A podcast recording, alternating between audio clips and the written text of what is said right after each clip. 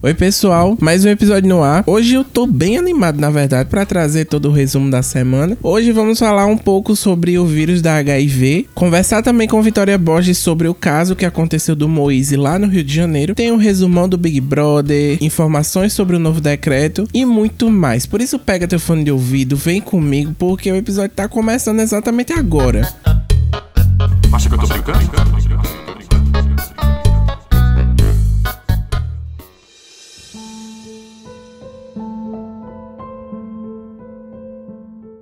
E quero começar o episódio de hoje trazendo informações sobre o caso que chocou os brasileiros essa semana. O congolês Moise foi espancado até a morte depois de ir cobrar as diárias que o patrão devia a ele. Honestamente, as imagens que circulam na internet são chocantes e mostram claramente uma discussão no início entre Moise e o proprietário do quiosque Tropicália e depois, lógico, o espancamento. É mais um caso para conta, né? E para falar mais sobre isso e nos contar com detalhes o que aconteceu, estou na linha aqui com a nossa repórter Vitória Borges. Vitória, isso aconteceu na semana passada e terça-feira agora os responsáveis pelo crime já começaram a ser identificados, não foi? Atualiza pra gente em que pé anda esse caso e detalha mais como foi. Bem-vinda. Olá, Lucas, pessoal de casa. É isso mesmo. Hoje eu trago uma notícia bastante triste. Um congolês que foi espancado e morto no quiosque onde trabalhava na Barra da Tijuca, na zona oeste do Rio de Janeiro, na última segunda-feira, dia 24. O ato grotesco aconteceu após o jovem de 24 anos cobrar o pagamento de três dias que não havia recebido. Ao cobrar o valor, a vítima que trabalhava como ajudante de cozinha foi espancado por três homens, com chutes, socos até a morte. E Vitória, ele foi espancado até a morte com 30 pauladas, né? Inclusive o amordaçaram, enfim, um absurdo. E ele foi amarrado e ao perceberem que ele já não reagia, um dos agressores tentaram prestar socorro, fazendo massagem cardíaca, mas aí já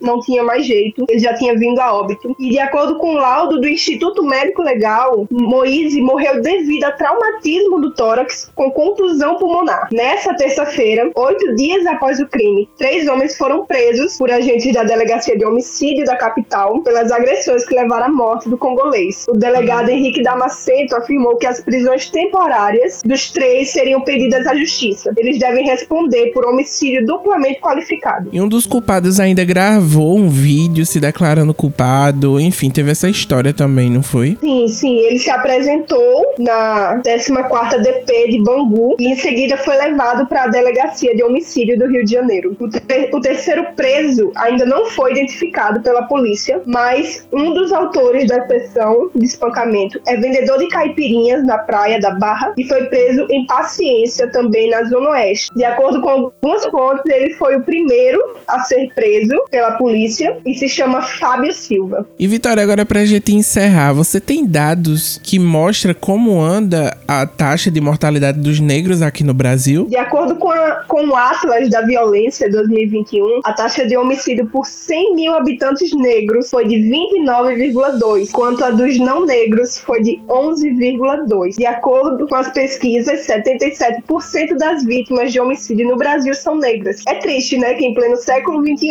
a gente ainda se depare com casos tão absurdos. É verdade. Que Deus nos ajude, nos proteja também. Vitória, muito obrigado por tudo, pelas informações. Seja sempre bem-vinda aqui e até semana que vem, viu? Um beijo para você. Até semana que vem.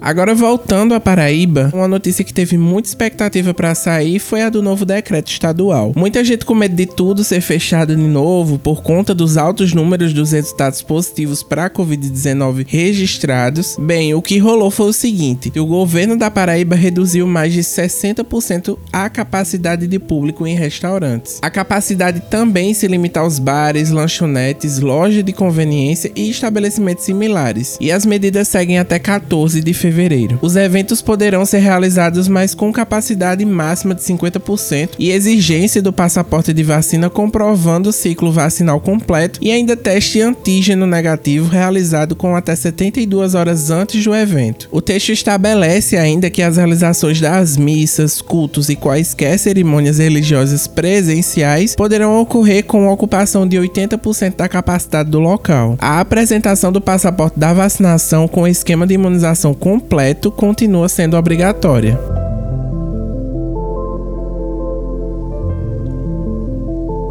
Agora se liga nessa. A Operação Lei Seca notificou 207 condutores por dirigir sob efeito de álcool durante o mês de janeiro. O balanço foi divulgado nessa semana pela primeira divisão de policiamento e fiscalização do Detran da Paraíba. De acordo com o balanço mensal, foram registrados 1.252 testes de bafômetro, que resultaram na apreensão de 139 carteiras de habilitação e na remoção de 47 veículos aos pátios do órgão. A operação ainda ainda autuou 149 condutores em flagrante pela prática de outras infrações ao Código do Trânsito Brasileiro. Segundo o chefe da Divisão de Policiamento e coordenador da Lei Seca, Coronel Roster Vale, as fiscalizações foram intensificadas por conta do período de férias e dos eventos festivos próprios da estação. Então fica aqui aquele alerta de sempre. Se beber, peça um Uber, chame alguém ou vá a pé para casa, a não ser que você queira realmente ser parado por esses amarelinhos, né?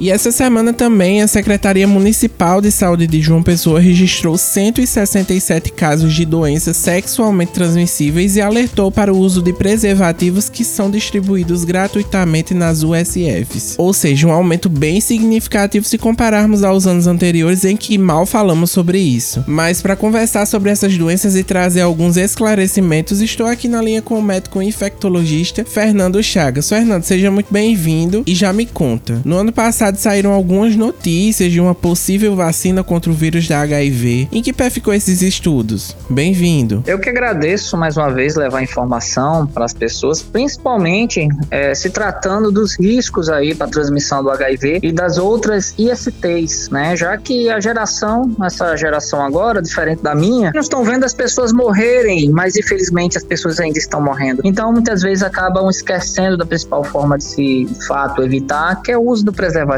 Quanto à vacina do HIV, já tem uma pesquisa, aliás, várias pesquisas, né? é uma, é uma pandemia que a gente vive de HIV há de 40 anos, só que é um vírus com uma característica muito diferente, que é muito difícil desenvolver uma vacina contra ele, porque a, a nossa imunidade não consegue criar anticorpos que de fato bloqueiam o vírus. Existem pesquisas que estão desenvolvendo vacinas, uma delas, inclusive, estava sendo testada aqui em Recife, no Emílio Ribas, lá em São Paulo. Essa vacina de Recife Emílio Ribas e São Paulo, infelizmente, não tem sido resultados tão bons, mas outras estão sendo testadas em outros países com tecnologias diferentes que res, os resultados têm sido promissores. Eu acredito que nos próximos 3 a 5 anos a gente tem aí um, uma vacina mais efetiva que a gente possa proteger a população. E Fernando, enquanto a gente não tem vacina, como é que tem andado os tratamentos agora falando em 2022? É, os coquetéis são diversos fármacos, diversos medicamentos que são administrados ao mesmo tempo, atacando o vírus de diferentes formas. Esse coquetel, ele surgiu em 1996. Se hoje nós temos esquemas de medicamentos com um, dois comprimidos e dentro deste um ou dois comprimidos tem presente três, quatro fármacos a depender do esquema que é prescrito de acordo com cada pessoa. Enfim, estamos aguardando um mais moderno que deve estar chegando agora em 2022, já foi aprovado aqui no Brasil, que é uma medicação composta por um único comprimido com só dois fármacos e já mostra uma efetividade maravilhosa. Infelizmente, muita gente tem resistência e esses são que acabam se internando e acabam perdendo a vida para a doença. E Fernando, no início da, da entrevista você falou sobre preservativos. É verdade que usar dois diminui as chances? Porque muita gente aconselha isso, né? Não, não. É um preservativo só, muito pelo contrário. Dois pode aumentar a chance de romper, né? Por já que um vai entrar em atrito com o outro. Esses preservativos são feitos de látex, de uma substância, de um material material extremamente é, resistente, são testados e só saem para o público depois de rigorosos testes pela própria Visa. Então pode sim utilizar, eles são extremamente seguros. Colocar dois aí sim é um perigo. E Fernando, agora pra gente encerrar, isso é uma dúvida pessoal minha. Quais são os primeiros sintomas da pessoa que contraiu o vírus HIV? Eu sei que é uma comparação bem chula, enfim, são doenças completamente diferentes, mas por exemplo, quando pegamos Covid, começam a gargantinha arranhar, uma tossezinha, alguma coisa coisa. Como é que funciona os primeiros sintomas do HIV? Uma ótima pergunta. É sempre bom lembrar a questão da exposição. E se você não está se expondo, não está tendo relação sem preservativo, então você não vai pegar o vírus. Agora, se você se expôs entre 3 e 4 semanas depois da exposição, pode sim surgir sintomas que a gente chama de sintomas monolite. Que sintomas são esses? Parece uma doença febril normal. Os gânglios do pescoço podem crescer, você pode ter dor no corpo. Sempre tem que estar relacionado uma exposição. Porque senão qualquer pessoa que pega qualquer vírus que tem esses mesmos sintomas vai achar que é HIV, vai se desesperar, desesperar e vai correr para fazer o, o, o, exame. Outra coisa, é importante as pessoas terem a prática de fazer o exame pelo menos uma vez por ano ou duas vezes por ano, uma vez a cada seis meses. Porque o vírus ele pode pulsar sintomático por anos e você só irá perceber quando estiver com a defesa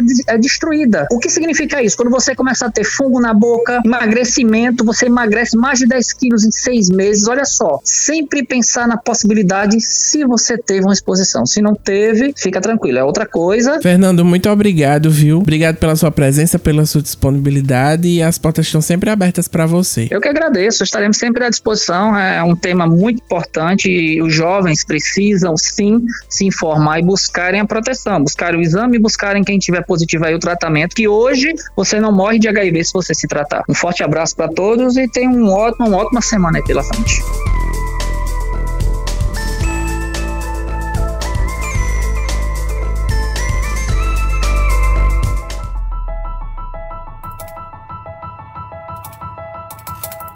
E, como prometido, vamos falar sobre Big Brother, trazendo, na verdade, um resumão do que aconteceu essa semana. Davi, seja muito bem-vindo. Conta pra gente, assim, um balanço geral do que você percebeu essa semana. Olá, gente, todos os ouvidos, acho que eu tô brincando. Nessa semana do BBB aconteceu várias coisas interessantes. Teve jogo da Discord, teve a liderança da Jade Picon e teve também a saída do, do nosso amigo Rodrigo. Eu queria que a Natália tivesse saído ali mesmo, mas depois eu entendi o porquê que o pessoal votou nele. Ele era realmente uma pessoa muito tóxica. Mas para além disso, também tivemos uma confusão acerca de testes de Covid essa semana, não foi? Foi. A Globo teve que se ligar porque muita gente tava tossindo lá dentro. Então ela fez o teste de Covid em todo mundo e deu negativo, graças a Deus. Sobre a prova do líder, como você falou, a Jade foi nomeada líder depois de muito tempo, depois de lutar muito contra o Vini, que inclusive muito merecida. Ela surpreendeu a todos, não foi? Foi, foi incrível. A gente acha que ela, só porque ela não sabe varrer o chão, oxe, ela é uma jogadora muito esperta. Ela não tá realmente deixando levar por amizades, porque a gente vê ela não deu a pulseirinha para o PA do VIP. A gente poderia dizer até que ela é uma Manu Gavassi, não tendo aquele jeito da Manu Gavassi, mas a paz interior que a Manu tinha dentro da casa. Ou seja, os bandeiros estão fazendo efeito, né? Sim. E a Jess foi aprovada no concurso público, menino. Eu fiquei chocado com essa informação. Pois é, há quem diga que foi bom e há quem diga que foi ruim para ter perdido esse concurso, porque ela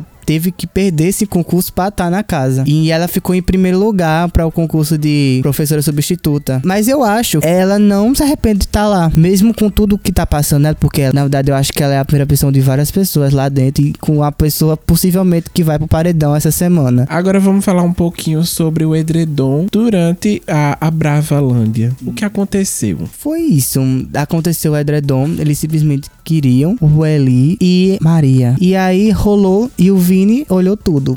E há quem diga que o Vini queria ele e ele também queria, mas eu acho que não, essa é a minha opinião pessoal. A não ser que o Vini seja um Vitor da vida, né? Aí é uma coisa pra se pensar. Eu espero que não. E o Arthur Aguiar, ele se viu de chacota, inclusive, pra Nayara Azevedo, né? E também teve uma história aí da esposa dele conversar com a Ana Maria Braga. A, esposa dele disse que quando ele chegou com a informação que ia pro BBB, ela disse que comemorou. Mas acho caiu a ficha nela. Pensou, meu Deus. Então ela pegou e falou no programa: Nossa, Arthur, muito bom, mas você não quer terminar? Arthur falou: Não, eu quero entrar casado. E aí ela falou: Então tudo certo. E pra gente encerrar, vi que a prefeitura de João Pessoa tem arrasado no Twitter. Porque alguns internautas ficaram naquele bate-volta. Por favor, tirem a Eslovênia daqui de Pernambuco, reboquem ela pra Paraíba. Daí, os administradores da página simplesmente escreveram o seguinte: ela fala chiando, então não temos responsabilidade sobre isso. A Eslovênia tá sendo a pessoa que mais tá sendo apagada. Há quem diga que ela é uma Juliette, não acho. Mas isso que a Paraíba falou é realmente. Ela, se ela não se ela fala chiano, ela é pernambucana e acabou. Graças a Deus mesmo. Enfim, Davi, muito obrigado pela participação de hoje. Até semana que vem. E edita esse podcast com amor, viu? Valeu, Lucas. Tchau.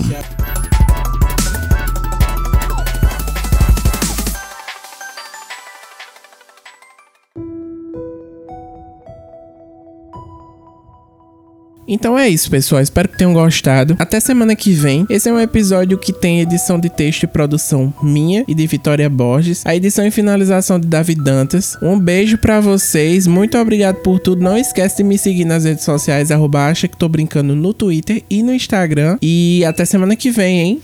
Um beijo.